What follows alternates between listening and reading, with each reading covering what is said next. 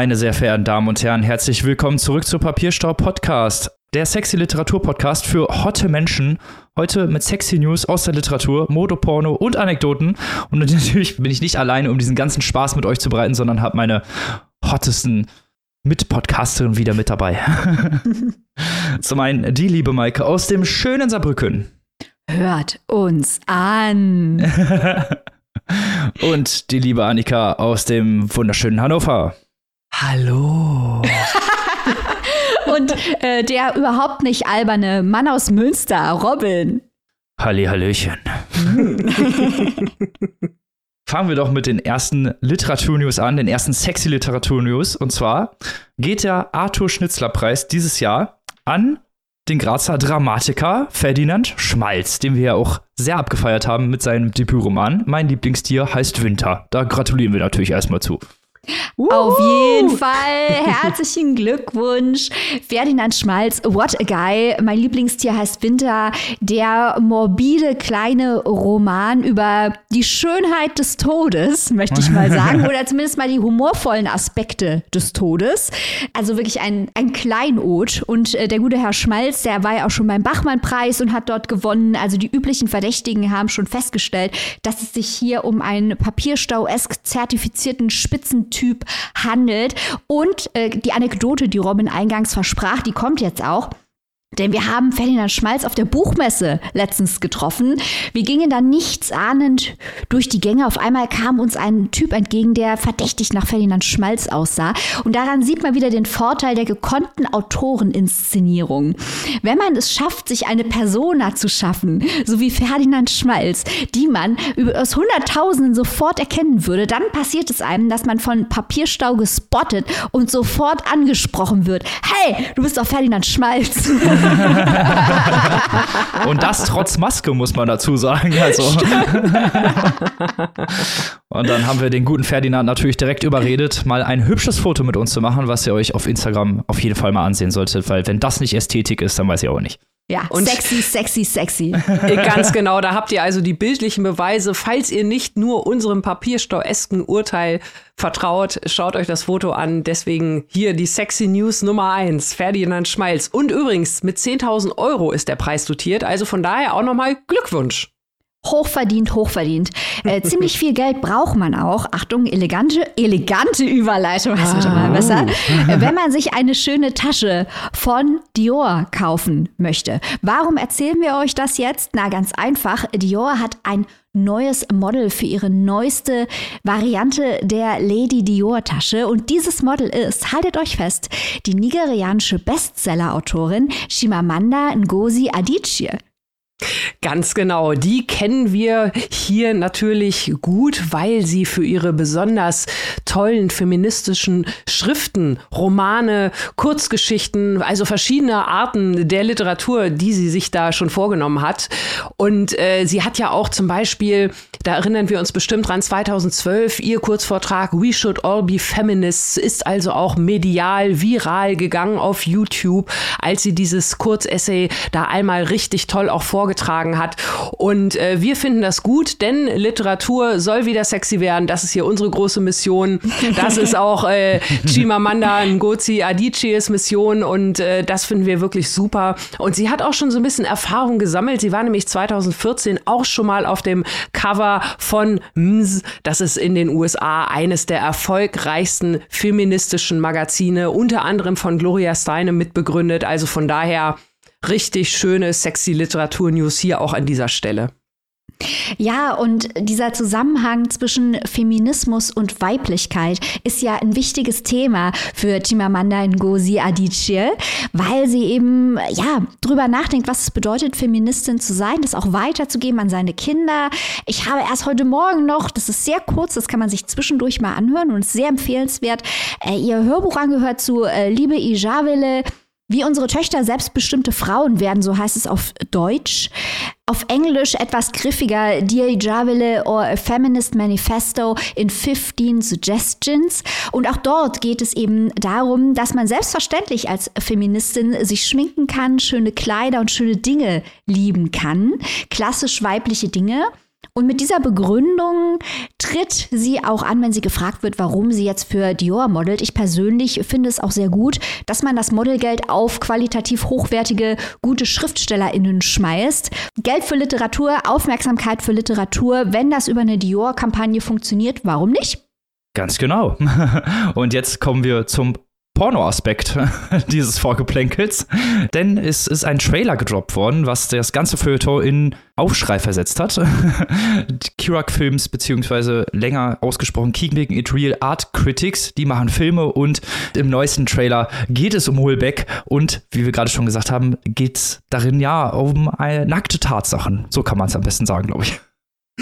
Genau, also wir haben es hier natürlich mit dem Enfant terrible der französischen Literatur zu tun, dem Meister Provokateur, wie wir ihn immer wieder gerne nennen, Michel Houellebecq. Und äh, das Thema ihn und seine mediale Inszenierung, das haben wir hier auch wirklich in schöner Regelmäßigkeit bei uns im Vorgeplänkel oder in der Show. Und was jetzt hier dieser Trailer zeigt, äh, ja, das ist natürlich wieder ein sehr, sehr gutes Beispiel. Ist das wirklich ein Trailer für einen Film von diesem niederländischen Filmkollektiv. Das ist ja auch schon irgendwie, hört sich alles so ein bisschen skurril an. Ist das also ein echter Film? Ist das ein echter Porno, der da wirklich gezeigt wird? Oder ist das wieder nur eine Nummer aus Michelle Houellebecqs Medienzirkus? Was ist denn nun in diesem Trailer zu sehen? Da sind auf jeden Fall jede Menge verstörende Szenen oder sagen wir es mal provokante Szenen zu sehen. Da ist ein, sind Teile einer Geburt zu sehen, da sind Menschen zu sehen, die sich übergeben. Also schon viel mit Körperlichkeiten. Und dann geht es also um Michelle Michel Welbeck, der dort auch im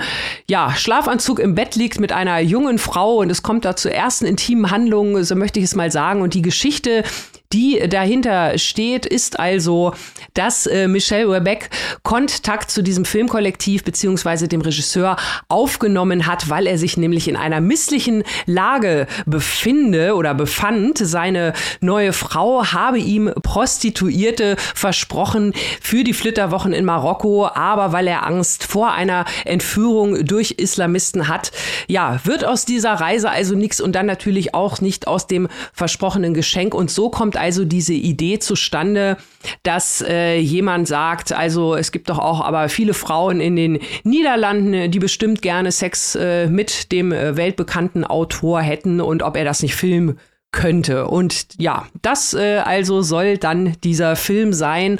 Und äh, der Trailer ist in Wirklichkeit, äh, oder wie es gerade schon gesagt hat, durchaus sehr verstörend.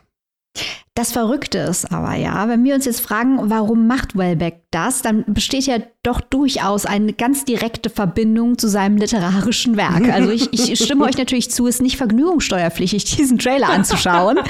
ähm, Mickey Beisenherz hat ihn letzte Woche in seinem Podcast Two Girls, One Cup äh, für das Feuilleton genannt. Ich verstehe, was er meint. Und, äh, aber man muss ja sagen, äh, was wir hier machen, wenn wir so über den Trailer sprechen, das müssen wir auch reflektieren, ist mhm. ähm, Diskriminierung aufgrund des Alters, Diskriminierung aufgrund des Aussehens, also auch sexistische Diskriminierung, äh, wenn man das Aussehen von Michelle Welbeck auf diese Art kommentiert. Und der zweite Punkt, den ich extrem verstörend finde, ist, wir wissen ja noch nicht, was da kommt bald als äh, dieser Film, was es wirklich ist. Aber Michelle Welbecks Hauptthese durch all seine Werke ist ja, äh, dass Sex dem kapitalistischen Markt unterworfen ist und dass es dort auch um Angebot und Nachfrage geht und dass die äh, Romantik, Liebe, Sex, alles zu einer Art Ware verkommen sind.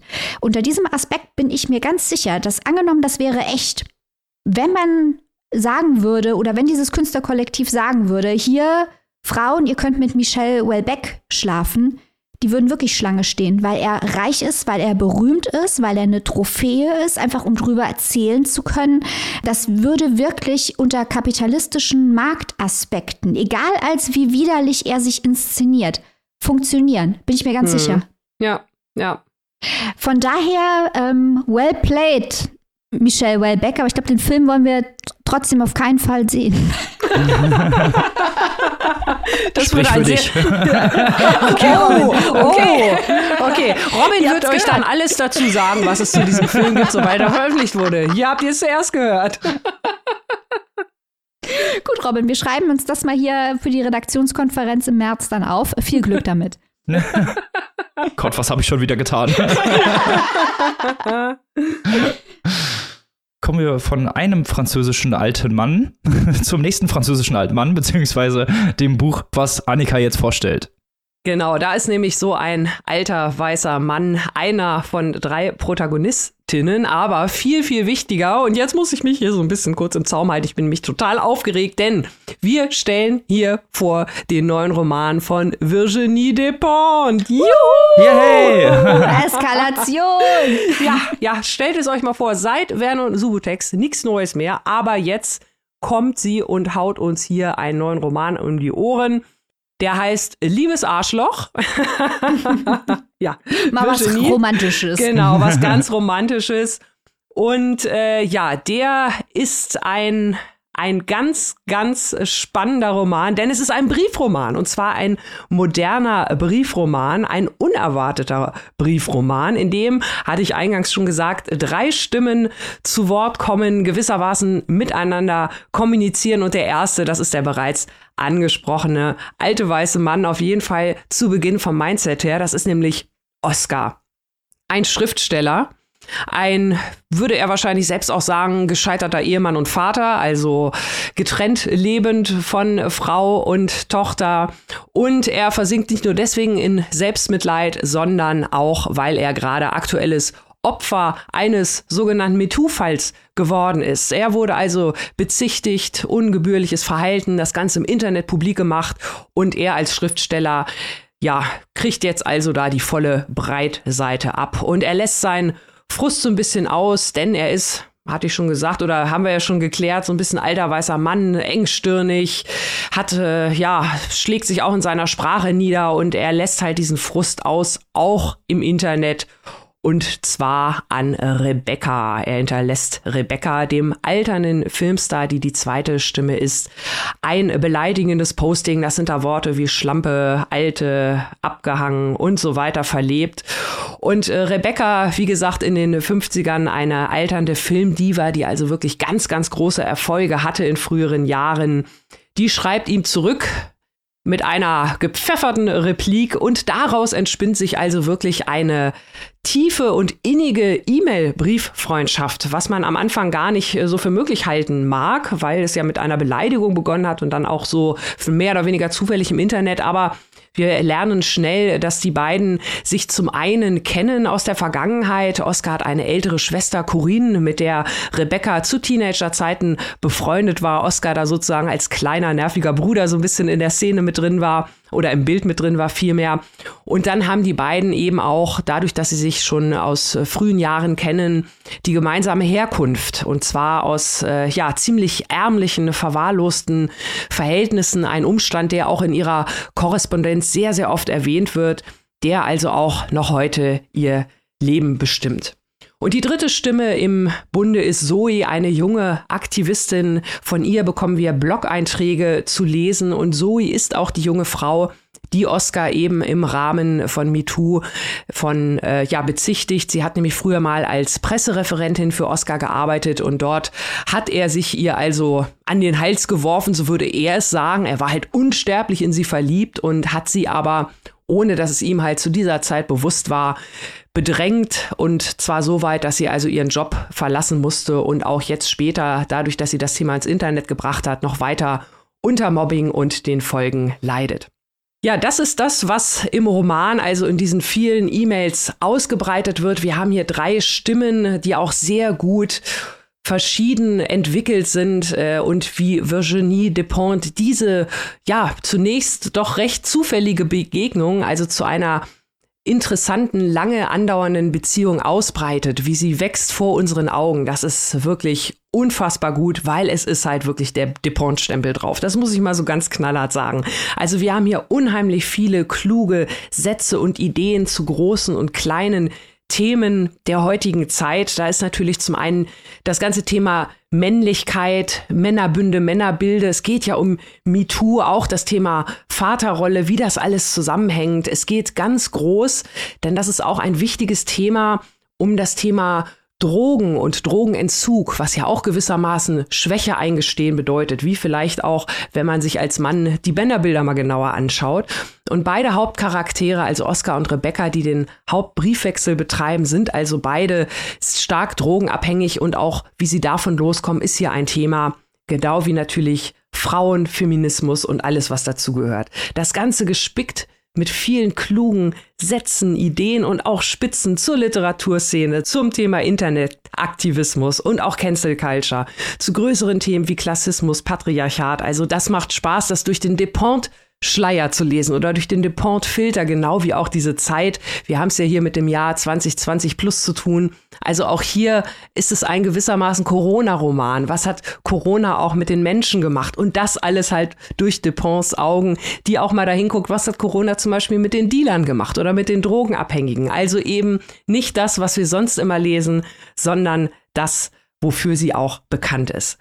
Es wurde immer viel gesagt, dass das ein sehr versöhnliches Buch ist. Das habe ich hier und da vorab schon in der einen oder anderen Kritik gelesen und war mir nicht so richtig sicher, wie ich das einschätzen sollte, weil versöhnt ist ja schön und gut, aber von Depont erwartet man ja eigentlich was anderes. Und ich muss jetzt sagen, es stimmt beides. Es ist ein versöhnliches Buch, völlig überraschend, das hat mich echt umgehauen, aber es ist trotzdem klassisch Virginie Despont, unheimlich clever, unheimlich zeitgeistig und unheimlich spaßig auch zu lesen und unterhaltsam, das muss man auch mal sagen.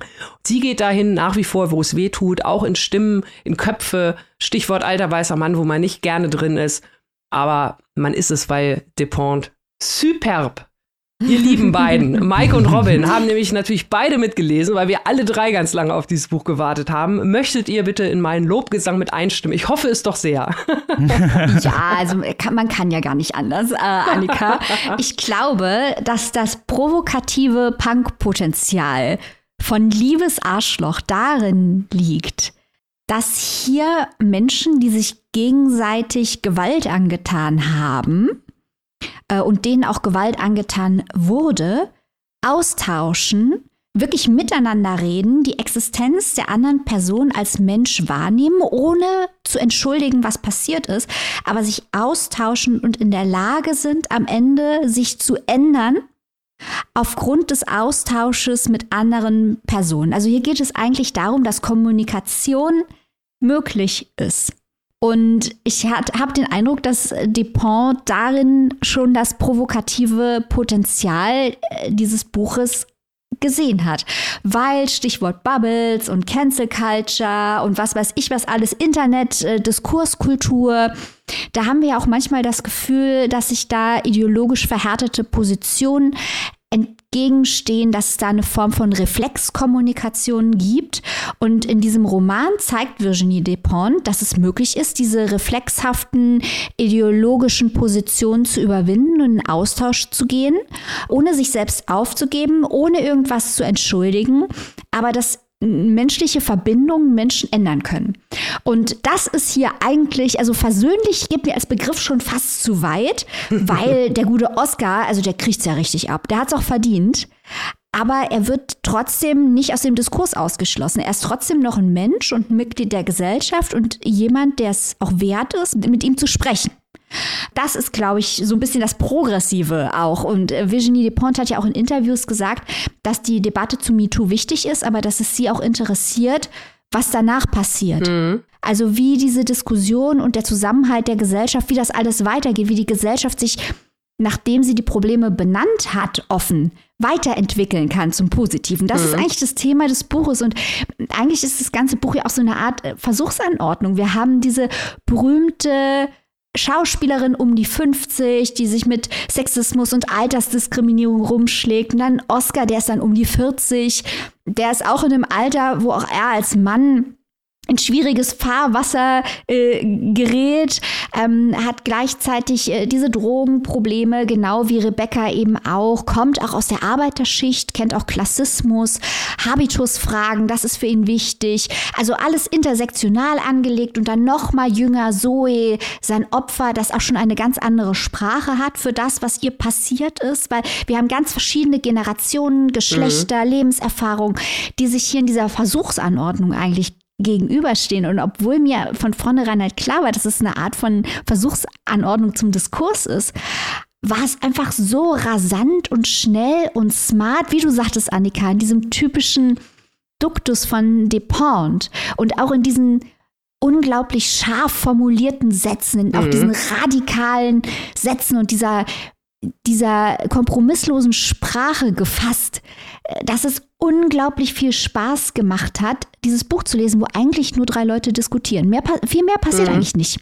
Maike, ich finde das total spannend mit der Versuchsanordnung, weil äh, es ist ja genau wie du das beschrieben hast und man, was man ja sieht in dieser Versuchsanordnung, ist ja auch so eine Metamorphose und unfassbar viel Selbstreflexion. Und da kommt das auch wieder mit diesen kleinen, klugen Sätzen zusammen. Also, ob das jetzt das Thema Feminismus ist, von bis, äh, das finde ich spannend, wenn die Rebecca dann zum Beispiel sagt, aus ihrer Sicht, meine Generation glänzt im Aushalten und Selbstironie war eine heilige Pflicht. Also, wie das noch so vor ein paar Jahren war, was das auch so erklärt und wo sie dann ganz am Ende landet, auch worüber sie mit Zoe spricht, das ist wirklich, für eine Versuchsanordnung, beschreibt es da echt perfekt. Und das bezieht sich ja gerade das, was du jetzt sagst, auf echte Ereignisse. Mhm. Also sowohl Re Rebecca, Oscar und Zoe sind ja wirklich verzweifelt und fühlen Wut aufgrund dessen, was ich gerade beschrieben habe. Und das hat alles Wurzeln in echten Diskussionen in Frankreich, mhm. wo ja diese Diskussion rund um das männliche Genie in den letzten Jahren wirklich hochgekocht ist, auch mit diesem Buch Le Consentement, das auch übersetzt wurde, weltweit wahrgenommen wurde über Missbrauch von Frauen durch Männer, die das aber durften, weil sie halt mhm. als große Künstler und Genies wahrgenommen wurden wurden. Man sagte, die durften diese Romantisierung der Transgression auf Kosten von Frauen, äh, die wurde viel diskutiert. Und das, was du gerade sagtest, das spielt ja auf diesen Brief von mhm. Catherine Deneuve und anderen Frauen an, die gesagt haben, dass MeToo, die MeToo-Bewegung, die geht zu weit und wir wollen ein Recht auf Flirten oder was weiß ich was, wo mhm. quasi gar nicht erkannt wurde, was eigentlich das Problem ist. Ja, und ich die alte weiße Frau. Ja, die alte weiße Frau gibt's auch. So, die denkt, das wäre irgendwie, das ist so Pick Me Girl. Ich bin keine Feministin, Pick Me. Mhm. Ähm, und es gibt offenbar auch einen Skandal in Frankreich über einen Fernsehmoderator Patrick Poivre d'Avoine, der beschuldigt wurde, Frauen angegriffen zu haben. Und eine dieser Frauen, äh, Benedict Martin, äh, sagte sogar, er habe sie vergewaltigt. Und als sie das ihrem Verleger gesagt hat, die ist nämlich Schriftstellerin, und dieser Verleger war nicht irgendjemand, sondern haltet euch fest, Frédéric Beck-BD, hat der hm. nur gelacht und gesagt, ja, das wäre normal für eine Frau in äh, der Literaturwelt. Ja. Und auch, also das sind, das sind lauter Geschichten, auf die Dupont hier anspielt, die wirklich passiert sind. Ja, und die ja dann alle darin begründen, das lässt sie ja hier auch so schön ihren, ihren äh, Oscar irgendwann einsehen. Man solidarisiert sich nicht mit Frauen als Mann. Ja, was sagt denn unser Mann dazu? Genau, Wollen wir ihn mal zu Wort kommen lassen? Also ich kann euch da nur zustimmen. Mir hat das Buch auch wirklich sehr gut gefallen, diese Diskursanordnung, dieses, dieses Versuch, äh, diese Diskurse gegeneinander zu stellen und auch wie die, die Art, wie die beiden miteinander sprechen, die nehmen ja eigentlich auch gar kein Blatt vor den Mund. Ne? So, mhm. das, wie man das heute vielleicht gar nicht mehr so richtig machen könnte, weil niemand mehr weiß, okay, auf welcher Seite stehen die Leute. Es ist ja schon auch so ein bisschen eine Lagerbildung in den letzten Jahren entstanden und das merkt man, finde ich, diesem Buch an, dass die beiden halt so sehr offen miteinander sprechen. Ich fand tatsächlich beide sehr unsympathisch, unfassbar unsympathisch. als auch die Bloggerin. Also ich finde, alle drei sind super unsympathisch und trotzdem hat sich das Buch sehr gut gelesen, weil es eben diese Diskursfragen sehr gut in den Vordergrund stellt und halt eben auch sehr wichtige aktuelle soziale Debatten in den Vordergrund stellt, die normalerweise so nicht beantwortet werden. Also was wir heute manchmal so oder was heute häufig gesagt wird, so Boomer-Cringe, nennen wir es mal, oder Leute, die sich eben mit diesen neuen, in Anführungsstrichen neuen Themen, die in den letzten paar Jahren aufgekommen sind, nicht mehr so gut auskennen und auch diese Verlorenheit, diese Abgehängtheit, diese beiden Charaktere teilweise auch haben. Und das merkt man auch immer wieder, dass sie eben aus einer anderen Zeit stammen und diese Diskurse äh, äh, heutzutage ganz anders führen, beziehungsweise da erstmal reinfinden müssen und sich auch gegenseitig so ein bisschen, na, ich sage jetzt mal, unterstützen oder so ein bisschen dafür sorgen, dass sie gegenseitig sich reflektieren. Und das fand ich sehr, sehr schlau gemacht, weil zu Anfang doch beide so ein bisschen aneinander vorbeireden oder beziehungsweise immer nur kurz Bezug aufeinander nehmen und das immer mehr so ineinander fällt, immer mehr zu einem richtigen Diskurs wird und nicht zu einem, ja, zu so Abhandlungen von kurzen Szenen. Und ich fand auch, das ganze Buch steckt voller interessanter Bomos und so kleinen, kleinen mhm. Szenen, die man hier so mitbekommt, was die beiden, ja, Schreibende hier so erleben und was sie, was sie so interessiert. Also ich fand, es war ein sehr, ja, sehr gute Detailbeschreibung teilweise, ohne dass es irgendwie zu übertrieben wirkt oder so. Und auch diese ganzen Milieustudien, die damit eingebracht werden, also absolut brillant. Also ich muss es nochmal betonen, Briefromane können echt so geil sein. Schreckt nicht vor diesem verstaubten Genre zurück. Äh, Virginie zeigt, wie es geht. Jetzt habe ich aber noch eine Frage ähm, und zwar an Maike und jetzt schlage ich nochmal den Bogen zu dem wunderschönen Porno aus dem Vorgeblick. ähm, Stichwort äh, Depont wird ja wirklich äh, immer viel mit Wellbeck verglichen und jetzt hat man ja auch hier in diesen Reviews und Kritiken gelesen, dass sie ihn wohl schon an der einen oder anderen Stelle, in welcher Art auch immer, also jetzt vor allem literarisch, es geht jetzt gar nicht so sehr um die Selbstinszenierung, dass sie ihn da wohl schon überflügelt hätte, wenn es darum geht, dass, ja, das heutige Frankreich gut abzubilden. Maike, du als auch absolute Expertin in Sachen Wellbeck, wie beurteilst du das? Ich glaube, dass es mittlerweile wirklich so ist, dass die zwei großen GesellschaftsautorInnen in Frankreich, äh, Michel Houellebecq und Virginie Despentes sind.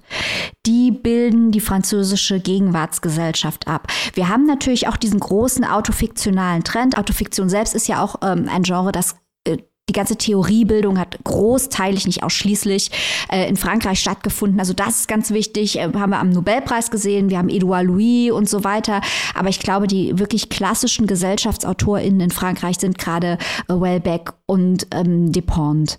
Beide schreiben auf eine gewisse Art und Weise über das Geschlechterverhältnis. Sie kommen aus komplett unterschiedlichen Ecken natürlich, haben ganz unterschiedliche äh, Haltungen. Äh, Michel Welbeck ist der alte weiße Mann, bei dem es um Dupont geht.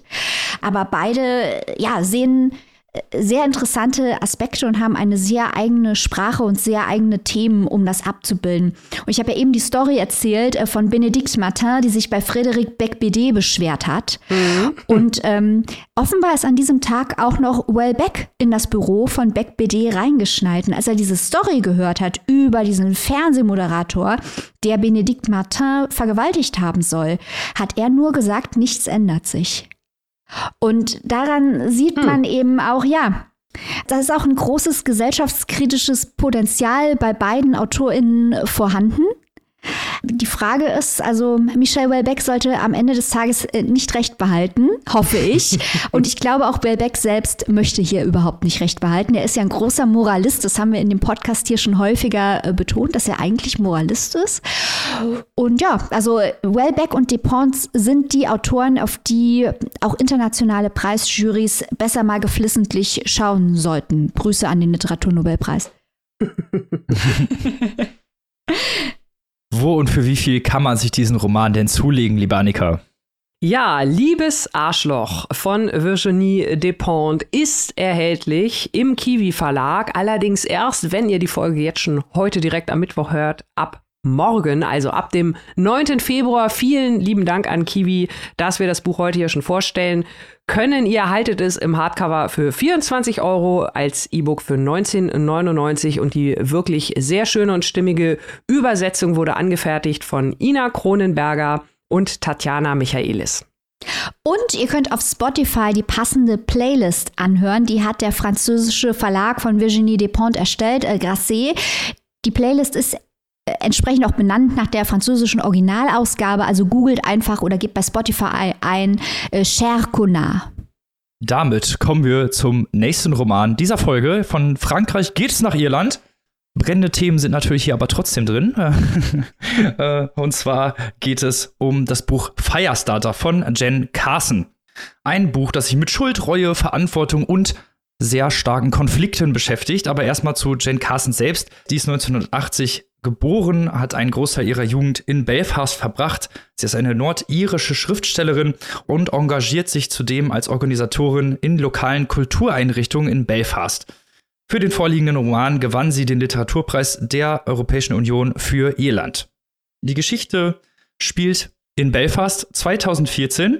Dafür muss man erstmal wissen, was der Nordirland-Konflikt überhaupt ist, der sich seit den späten 60er Jahren in Nordirland ja, der dort ausgebrochen ist und in dem sich Protestanten und Katholiken gegenüberstehen mit verschiedenen militanten Gruppierungen Anschläge gegeneinander verübt haben und das Ganze wirkt auch bis heute nach. Die Geschichte, wie gesagt, spielt in Belfast im Sommer 2014 und als Tradition errichten die Protestanten riesige Berge an Möbeln und brennbarem Material, um am 12. Juli, dem sogenannten Orange Man's Day, diese Berge anzuzünden. Politiker und Politikerinnen versuchen diese Brandherde, die sich häufig mitten in Wohnvierteln befinden, mit einer 10 Meter Maximalhöhe einzudämmen. Das Ganze führt zu einem großen Aufschrei und teilweise auch schon zur Ausschreitung. Angestachelt werden die Leute durch eine in Social Media auftauchende ominöse Person, die sich der Firestarter nennt und mit Guy Fawkes Maske Videos postet und die Leute zum ja, Aufstand aufstachelt und daraufhin rennen Jugendliche durch die Stadt und zünden alles an, was geht. Vor allem auch so regierungsrepräsentative Gebäude wie Rathäuser oder Schulen oder sowas in die Richtung, aber auch generell einfach alles, was ihnen unter die Finger kommt. Wir haben zwei Protagonisten im Vordergrund, zwei Väter, die schwerwiegende Entscheidungen treffen müssen. Zum einen haben wir Sammy, der ist Anfang 50 und er ist sich sicher, dass sein ältester Sohn Mark der Firestarter ist und überlegt, ihn an die Polizei auszuliefern. Er hat selber Schuldgefühle, da selbst in den 80er Jahren abscheuliche Gewalttaten ausgeübt hat und auch in diesem Nordirland-Konflikt eine gewisse Rolle gespielt hat, mitgewirkt hat und hat auch Angst, dass er sein aggressives Wesen seinem Sohn vererbt hat und auch sich dafür ein bisschen die Schuld gibt. Dann haben wir Jonathan, der hat eine Tochter, ein paar Monate alt ist sie, Sophie, um die er sich sorgt. Er ist Allgemeinmediziner, der Zeit seines Lebens als Außenseiter gelebt hat, nie wirklich Freunde hatte, von den Eltern stark vernachlässigt wurde. Er hat dann eine Liaison mit einer angeblichen Sirene, die ihn betört, die ihn anzieht. Und aus dieser Liaison entsteht Sophie und die Mutter ist danach einfach weggegangen. Nun ist er jetzt alleine mit Sophie und hat ganz doll Angst, dass seine Tochter wie ihre Mutter werden könnte, also eine Sirene werden könnte, die diesen ganzen Konflikt, der da aktuell herrscht, auch nochmal verschärfen könnte. Er spielt mit dem Gedanken, ihr die Zunge operativ zu entfernen, um sie vor den Menschen zu schützen, beziehungsweise die Menschen vor ihr zu schützen. Beide Protagonisten treffen auf dem Höhepunkt der sommerlichen Ausschreitung durch Zufall aufeinander und das ist erstmal das Einzige, was ich noch zur Geschichte sagen möchte. Das ganze Buch ist so ein ständiger Wechsel zwischen den beiden Protagonisten, die sich einer, in einer Zwickmühle befinden und nachvollziehbare Darstellung ihrer Gedanken, Sorgen und Gefühle. Also es wird hier schon sehr stark auf die Charakterisierung der einzelnen Personen geachtet. Wir haben es hier mit vielen Grauschattierungen zu tun. Also es ist nicht, dass man ja sagen kann, man entwickelt jetzt für einen Sympathie oder einen Nicht-Sympathie. Also dass natürlich der Allgemeinmediziner seiner Tochter die Zunge rausschneiden will, das wird natürlich klar verurteilt. Also äh, da gibt es natürlich keine Frage aber generell wird hier viel so mit äh, Grauschattierung gearbeitet, die es schwierig machen, wirklich Sympathie oder Antipathie komplett zu entwickeln. Also wir haben es hier mit relativ komplexen Charakteren zu tun. Gerade auch bei Sammy ist das interessant, der halt so seine toxische Männlichkeit auch teilweise immer noch so ein bisschen mit sich rumträgt und das merkt man auch daran, wie Sammy ja seine Geschichte erzählt. Zwischendrin wechselt die Ansprache der Protagonisten, die dann zu ihren Kindern sprechen, so als würden sie sie anschreiben mit einem Brief und dazu auffordern, irgendwie besser zu werden, beziehungsweise was sie sich für ihre Kinder wünschen. Gerade bei Sammy äh, und Mark, die halt ein sehr, sehr schwieriges Verhältnis haben, ist das sehr interessant, hier die Dynamik der verschiedenen Charaktere untereinander auch zu sehen. Immer wieder steht die Gesellschaft und auch dieser Konflikt, der in Belfast herrscht, im Vordergrund, wodurch sich ein sehr guter Eindruck von der Situation und den Konflikten ergeben, die dort herrschen. Und ich finde, er fand meistens das Pacing relativ gut. Ab und zu ist es ein bisschen off. Zum Beispiel dadurch, dass wir auch diese magischen Re Elemente mit der Sirene drin haben, wo ich am Anfang noch dachte, das ist vielleicht irgendwas, was sich der Jonathan ausgedacht hat. Manifestiert sich das immer stärker im Text, dass es sich hier um sehr ja, magischen Realismus handelt, der in die Geschichte mit einbricht. Diese inneren Konflikte der Charaktere werden den Lesenden sehr gut nahegebracht und wie gesagt, dadurch entsteht halt eine sehr, sehr gute Dynamik. Ich fand aber generell, muss ich gestehen, das Buch an sich ja doch ein bisschen schwierig zu lesen. Ich kann, ich weiß jetzt gar nicht im Endeffekt, wie ich es einschätzen soll. Ich fand es an einigen Stellen sehr gut, aber an anderen auch tatsächlich viel zu drüber, also viel zu gewollt und auch ein bisschen zu viel von diesen magischen Elementen drin, die das Ganze so ein bisschen verwässert haben. Zum anderen haben wir halt eben diese ganzen interessanten Themen äh, dieser Konflikte, die da entstehen. Und bei Sammy ist das natürlich klar, weil sein Sohn ganz klar mit diesen Ausschreitungen zu tun hat, aber auch bei Jonathan äh, rückt das Ganze immer mehr in den Vordergrund. Trotzdem äh, finde ich, waren ein bisschen zu viele Themen, zu viel meandernd dabei, aber ich war ja nicht der Einzige, der es gelesen hat. Annika, wie siehst du das? Ja, ich komme zu einem ähnlichen Ergebnis oder Urteil, wie auch immer man es nennen will. Ich bin auch so ein bisschen zwiegespalten. Für mich ist es unterm Strich ein Buch, das sehr, sehr, sehr viel will. Also, und das war mir auch dann an einigen Stellen too much. Aber es hat auch wirklich, wie du sagst, gute Seiten. Also zum einen natürlich diese ganze grundsätzliche Thematik, nicht nur der nach wie vor anhaltende Konflikt oder die Folgen des Nordirland-Konflikts, ähm, sondern auch natürlich diese ganzen Themen. Wir hatten es vorhin schon bei Virginie Despont. Hier haben wir diese ganzen Themen Männlichkeit, Männlichkeitsbilder, auch Vaterrollen ähm, nochmal anders präsentiert, nochmal mit einem deutlich gesteigerten Gewaltaspekt präsentiert und natürlich gerade dieses Thema, diese Gewalt, war ja jetzt auch leider wieder in Deutschland aktuell zu Silvester, Gewalt unter jungen Menschen überhaupt, wo kommt die her? Hat die überhaupt einen Grund? Wird die teilweise vielleicht wirklich aus der, ja, wo auch immer man herkommt, weitergegeben von der Familie, von Erfahrungen? Also das ist durchaus schon äh, spannend und interessant und auch sehr real und auch sehr zeitgeistig. Dann aber auf der anderen Seite ja, hast du auch schon gesagt, diese Einschübe von dem magischen Realismus, es ist ja nicht nur diese Idee mit der Tochter als Sirene, mit der da gespielt wird, sondern da geht es ja allgemein um eine nordirische Tradition der sogenannten Unglückskinder, also verschiedene Kinder, die ja, Fähigkeiten oder Beeinträchtigungen haben, je nachdem, von welcher Warte man es sehen will. Äh, und da soll ja auch so ein bisschen das Gefüge der Dorfbewohner, also auf dem Land kommt das wohl noch weitaus häufiger vor, versus die Stadtbewohner, die halt abgeklärter sind, aber diese Unglückskinder spielen da halt irgendwie eine Rolle. Das war mir dann schon zu viel auch von dem magischen Realismus im Gegensatz zu diesem anderen knallharten ja, tagesaktuellen Thema, möchte man ja fast schon sagen, auch wenn es schon ein paar Jahre auf dem Buckel hat, aber es wirkt ja immer noch nach. Und diese Dualität, die zieht sich ja auch an anderen Stellen durch das Buch. Also sei es äh, sprachlich mit, mit Sirene, natürlich ist da ständig Tatütata, wenn das Feuer kommt, äh, dann die Sirene auf der anderen Seite und das macht die Autorin teilweise gut, aber teilweise auch ein bisschen mir dann zu plump. Also diese Dualität von Sirene, die steht vorne im Vorwort, dann wird im Buch noch erwähnt, das kann man bei Wikipedia googeln, genau wie auch noch mal eine kleine Anleitung gegeben wird, wie man den Nordirland-Konflikt in Wikipedia googeln kann oder nachlesen kann.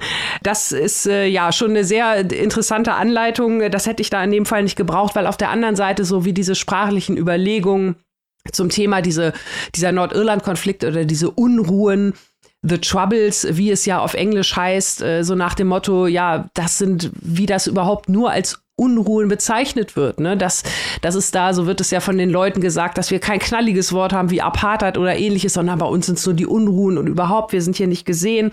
Also das sind wirklich spannende Themen, aber die gehen dann irgendwie auch so ein bisschen unter, weil es ist halt nicht nur zu viel mit dieser Dualität, sondern auch allgemein. Das hast du ja vorhin auch schon kurz erwähnt. Also wir haben ja ganz viele Wechsel in der Ansprache, in, in der Art der Darstellung, in der Art der sprechenden Person, in der Art der erzählenden Person, Perspektivwechsel. Teilweise haben wir hier so eine Art, äh, die ganze Stadt als griechischen Chor. Teilweise haben wir die zweite Person Singular, hast du gerade schon gesagt, Robin im Brief. Das war mir dann teilweise alles ich will jetzt nicht sagen, Schreibschule, ganz viele Haken auf dem Zettel am Ende des Tages, aber irgendwie dann doch. Ne? Also das meinte ich mit, äh, da hätte es vielleicht auch so ein kleines bisschen weniger gebraucht, weil andererseits die ganz simplen Dinge, ne? also allein schon das Szenische, diese unfassbar heiße Stadt da in diesem Sommer, da ist dann auch noch Fußball-WM und da, da wird beschrieben, wie das da ist und wie die Leute aufgeheizt werden, immer heißer durchs Fußball, durch den Konflikt, durch die Feuer. Das macht sie ja wirklich super, da schlägt der Asphalt Blasen aber das andere, dann äh, ist man dann doch wieder raus. Also von daher unterm Strich, ja, ist, ist kein schlechtes Buch, aber ähm, hätte auch noch deutlich besser sein können und zu magisch realistisch. Also dieser magische Realismus, man muss es mögen. Mir was too much. Ja, verstehe ich schon. Ich kann dir da nur zustimmen. Ich finde auch, man sieht diesen Dualismus, also die Figuren werden ja irgendwann zusammengetragen, aber prinzipiell, wenn man diese Zusammenkunft nicht hätte, hätte man das auch so in zwei Bücher theoretisch aufteilen mhm. können. Ne? Einmal diese Geschichte mit dem ja. Jonathan und seiner Tochter und der Sirene und was ja ganz andere Fragen und Komplexitäten auch aufwirft mit seiner Vaterschaft. Der will ja seiner Tochter eigentlich nichts Böses. Andererseits hat er halt immer diese ständige Angst und Vernachlässigung vernachlässigt sie auf eine gewisse Weise auch, indem er sie dann vor bestimmten Geräuschen oder generell auch vor Sprache schützt, weil er mhm. Angst hat, dass sie irgendwann anfängt zu reden und dann alle Leute mit ihrem Gesang äh, in ihren Bann zieht. So, das wäre halt die eine Geschichte. Zum anderen haben wir halt eben ne, dieses, Reali die, ja. dieses Realistische mit Sammy und seinem Sohn, was halt viel interessanter, fand ich zumindest war, weil es eben auch ein, ja, einen relativ interessanten Diskurs aufmacht, weil ja. Sammy selber als Jugendlicher so ein Gewalttäter war und zwar ein wirklich schlimmer Gewalttäter. Also da sind Szenen drin, da wird einem schlecht, was da passiert ist oder was der gemacht hat. Und andererseits eben diese, diese Schuldfrage, dass er das an seinen Sohn weitergereicht hat. Andererseits aber auch sagt, dass der Sohn von Anfang an schon so war und mhm. so leicht psychopathische Züge hatte. Und äh, aber, ihr, aber er ihm eigentlich auch nicht hilft. Also er müsste ja als Vater, als Elternteil müsste ihm ja beistehen und eigentlich sehen er und seine Frau eigentlich nur dabei zu, wie sein Sohn immer weiter abdriftet, immer mehr sich radikalisiert, ohne dass die beiden wirklich was dagegen machen, die auch nie wirklich miteinander sprechen und diese, dieses Fehlen der Kommunikation, das wird halt im Buch dadurch gezeigt, dass eben diese ja, diese Gespräche, diese Briefe an die Kinder, die ja nie abgeschickt werden, das sind ja keine echten Briefe, sondern einfach nur Gedanken, die die Protagonisten haben, äh, wird auch gezeigt, wie wenig Kommunikation jeweils da herrscht und auch wie die Verantwortung der beiden jeweils für ihre Kinder ist. Ja, Robin, ich glaube, das ist wirklich genauso, wie du sagst. Das hätten zwei Bücher sein können und es hätte auch für zwei Bücher jeweils getragen. Mhm. Richtig gut. Weil auch das, was du sagst, auch was dieser Gewalt, diese Gewalt von dem Jungen auch mit der Ehe macht und so. Also da sind so viele Sachen und auch das ganze andere Mystische da mit den ganzen alten Traditionen hätte man äh, vielleicht wirklich irgendwie splitten sollen. Sehe ich auch so. Aber wenn sich die Leute da draußen das jetzt doch in einem Buch geben wollen, was müssen sie dafür tun? Dann können Sie sich das Buch Firestarter besorgen von Jane Carson, erschienen beim Liebeskind Verlag. 24 Euro in der Hardcover-Variante und 18,99 als digitale Version. Jetzt kommen wir zum last but sicher not least Buch, zu einem sehr kurzen Buch, wie ich schon mal vielleicht anteasern kann. Maike weiß mehr. Genau, wir sprechen jetzt über das dritte Licht von Claire Keegan. Wir bleiben also in Irland. Claire Keegan hatten wir ja schon äh, von vor kurzem hier im Podcast. Sie war geshortlistet mit kleine Dinge wie diese, Small Things Like These, für den Booker Prize im letzten Jahr. Und im Rahmen unserer großen Booker-Extravaganza haben wir dieses Buch natürlich auch besprochen. Schon dieses Buch in einer ausnehmend schönen Ausgabe von Steidel möchte ich jetzt hier auch mal loben. Steidel macht ja Buchkunst wirklich bei dem, was da herausgegeben wird, mit schönen Leineinbänden.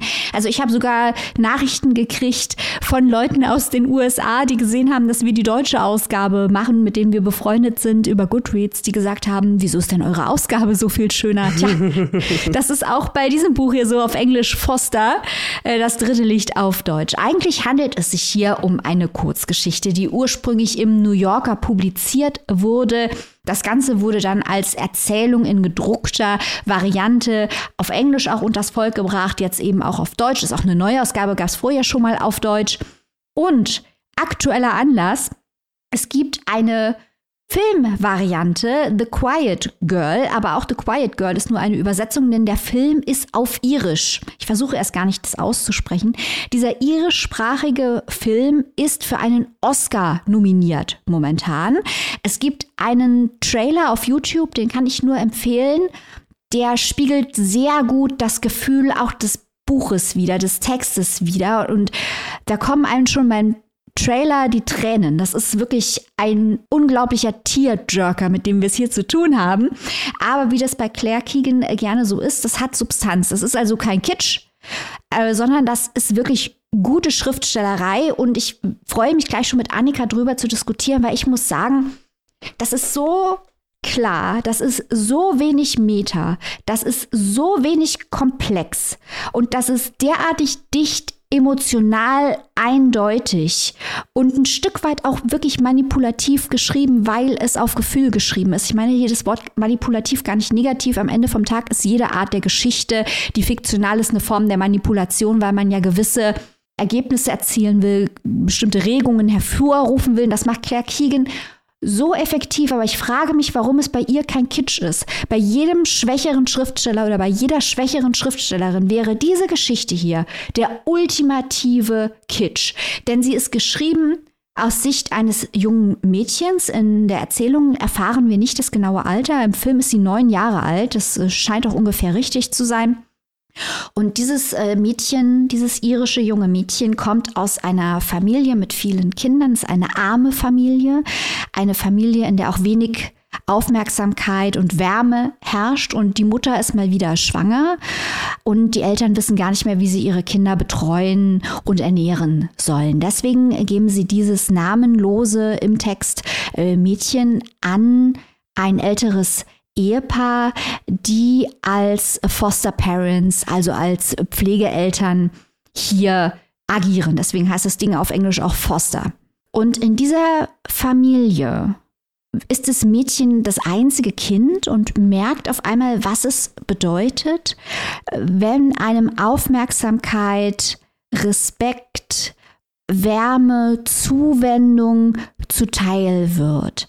Also hier muss sie sich nicht mehr Sorgen machen um das Essen. Sie kriegt anständige Kleidung, man hört ihr zu, sie wird gefördert, ähm, sie darf sich ein bisschen ausprobieren, darf ihre eigene Persönlichkeit zeigen. Das ist auch von Interesse für die Menschen dort und das ist sehr berührend geschrieben, weil es bleibt halt die ganze Zeit aus Sicht dieses Kindes, die halt eigentlich nur Armut kennt, Vernachlässigung kennt, der Vater trinkt, er spielt, die Mutter ist überfordert und dieses Mädchen lernt bei den Kinsellas, diesem Ehepaar, dass ein ganz anderes Leben möglich wäre und das dämmert ihr eben als, als Neunjähriger. Und wir als Erwachsene lesen das dann natürlich nochmal mit einem ganz anderen Filter, als es unsere junge Erzählerin haben könnte. Und langsam aber sicher merken wir dann auch, dass die Kinsellas selbst ein Trauma hinter sich haben, denn die haben ihr eigenen, ihren eigenen jungen Sohn verloren. Der ist bei einem tragischen Unglück ums Leben gekommen und die kümmern sich jetzt eben um dieses Mädchen. Und die Frage ist, wie lange wird es andauern, angelegt auf einen Sommer, was wird am Ende passieren?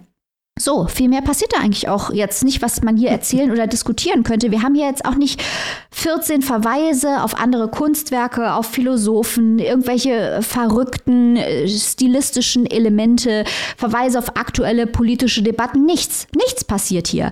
Es ist einfach voll mit präzisen Beobachtungen aus dieser kindlichen Sicht. Wir lernen etwas über eine wachsende emotionale Aufgeschlossenheit, das alles in sehr klarer Sprache, ganz intensive metaphorische Bildsprache wird hier auch angewandt, also kein Wunder, dass das Ding verfilmt wurde. Unglaublicher Tearjerker, Annika. Warum funktioniert diese Erzählung? Die sollte eigentlich ein absolut ekelhaftes Kitschfest sein, aber sie ist großartig. Also es ist jetzt nicht die tollste Kurzgeschichte, die ich gelesen habe, weil es halt viele Dinge, die ich an Literatur liebe, einfach überhaupt nicht macht. Aber das, was es machen will, macht es so effektiv und ich verstehe nicht, wieso es funktioniert. Kannst du mir das erklären?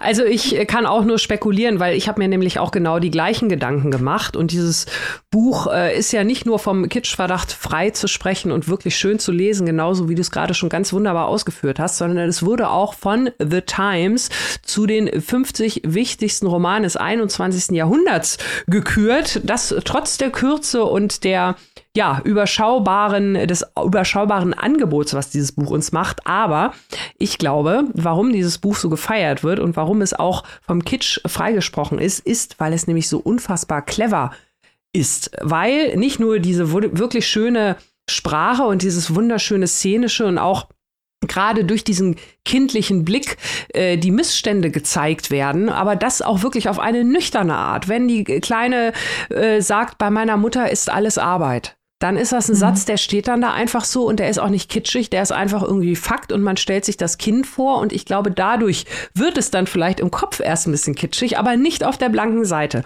Und was macht das Buch so clever? Das Buch tappt nicht in die einfachen Fallen, denn es zeigt das Schöne. Es verlässt sich, es verlässt sich voll und ganz auf das Schöne.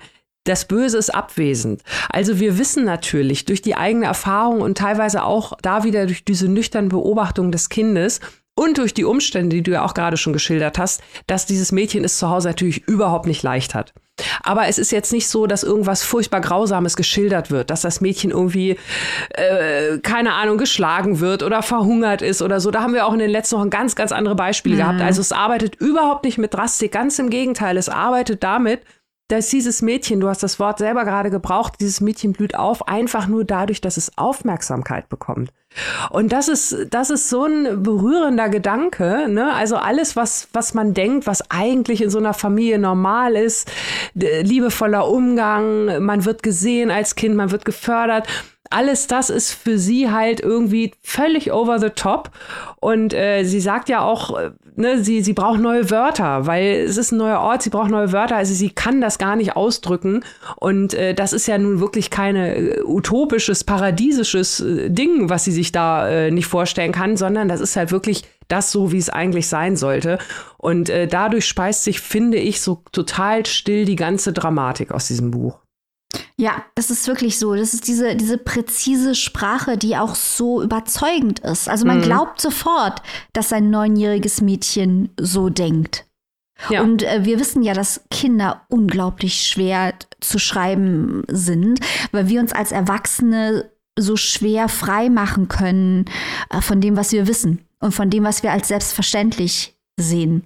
Mhm. Und dieses Mädchen ist so plausibel geschrieben, auch in, in ihren Ängsten und in ihrer Überraschtheit über die Welt der Erwachsenen. Also als sie merkt, dass dieses andere Leben, genau wie du es beschreibst, Annika, als sie merkt, dass dieses andere Leben möglich ist, wird ihnen, wird ihr erstmal klar, wie rätselhaft die Erwachsenen sind, weil sie sich dann natürlich fragt, warum sind manche Menschen so und andere Menschen sind ganz anders. Mhm. Auch diese Nachbarin, da ist so eine ganz schreckliche Gossip-Nachbarin. und wie dieses Mädchen dieser Nachbarin begegnet und wie das auf einmal kippt, dass man merkt eigentlich, das Mädchen menschlich und weise und diese sehr viel ältere Nachbarin ist eigentlich äh, kindlich und dumm. Manipulative und, Schreckschraube. Ja, ja, ja, ja, die sich am Leid anderer Leute ergötzen. Dieses ja. Kind kann es überhaupt nicht verstehen, wie man so sein kann. Da sind so viele kleine, schlaue Beobachtungen und ich glaube, dass hier auch ein Text vorliegt, der zeigt, dass man viel kaputt machen kann, wenn ein Text zu lang ist. Weil das ist wirklich hier nur eine Kurzgeschichte und das reicht auch. Mhm. Das ja. dürfte, das müsste nicht länger sein. Wir wollen gar nicht mehr wissen. Das hat umso mehr Punch, umso mehr Kraft, weil es eben so kurz ist. Und ich glaube auch bei einigen Büchern, die wir in letzter Zeit hatten, hätte man einfach mal die Hälfte streichen können und dann wären die viel aussagekräftiger gewesen. Also Claire King auch schon äh, kleine Dinge wie diese war ja sehr, sehr kurz. Also ich glaube, sie ist wirklich eine Meisterin der kurzen Form, die weiß auch, wann Schluss ist. Und das ist eine große Kunst für eine Schriftstellerin. Auf jeden Fall. Und ich muss auch ganz ehrlich sagen, ich freue mich auch auf den Film. Also im Gegensatz zu dem äh, Film, den wir im Vorgeplänkel angesprochen haben, äh, möchte ich mir doch das dritte Licht. Äh, ich drücke die Daumen auch bei der Oscarverleihung und werde mir auch gleich, wenn wir hier mit der Aufnahme durch sind, was ihr hoffentlich auch tut, erstmal den Trailer anschauen. Ja, also kann ich wirklich nur empfehlen sowohl das wunderschöne Büchlein als auch den Trailer von Das dritte Licht. Wie gesagt, äh, The Quiet Girl ist der englische Titel. Solltet ihr es auf YouTube finden. Wenn ihr aber sagt, Nein, das bewegt Bild. Ich lehne es ab. Ich möchte erstmal den Text lesen. äh, erstmal könnt ihr dann unsere ganzen Exclusives auf Steady hören zum Thema Film und Buch. Ja, das ist schon mal Ratschlag 1.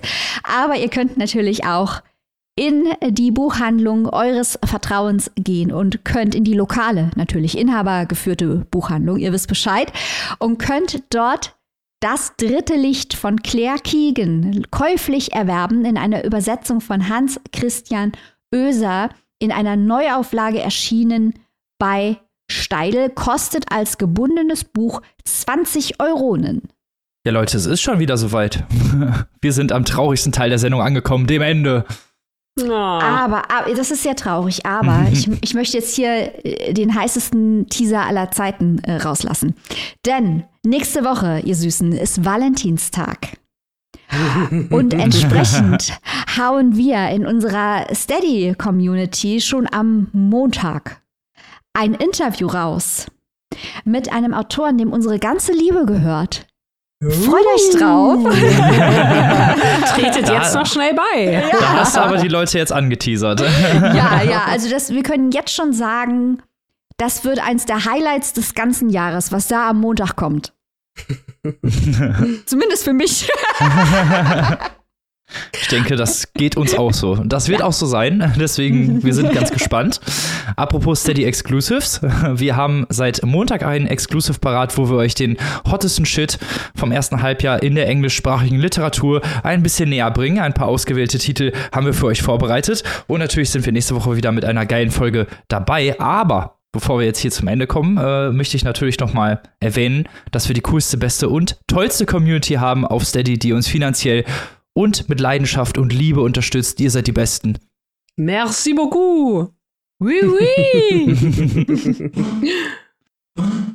Und falls ihr selber mal dazu gehören möchtet, in unserer Community stöbern möchtet, euch die Bonis reinziehen möchtet, vielleicht bei unserem Buchclub mitmachen möchtet, etc. pp, da gibt's alles. Wie macht man das denn, liebe Maike? Also entweder geht man einfach auf unsere Website und klickt auf den Link oder geht in unsere Bio auf der Instagram-Seite oder, und das möchte Robin jetzt von mir hören, ja. geht einfach auf Google und gebt einen Papierstau und S-T-E-A-D-Y Steady. und dann findet ihr unsere Steady-Seite und dann könnt ihr dabei sein bei all den coolen Angeboten und könnt auch äh, sexy ProduzentInnen dieser Show werden. Also wenn das mal kein Angebot ist, dann weiß ich auch nicht. Make Literatur sexy again. Mit diesen schönen Schlussworten verabschieden wir uns jetzt wieder in den Äther und wir hören uns natürlich wie immer nächste Woche wieder. Liebe Leute, bleibt gesund, lest was Gutes und gehabt euch wie immer wohl. Auf Wiederhören. Tschüss.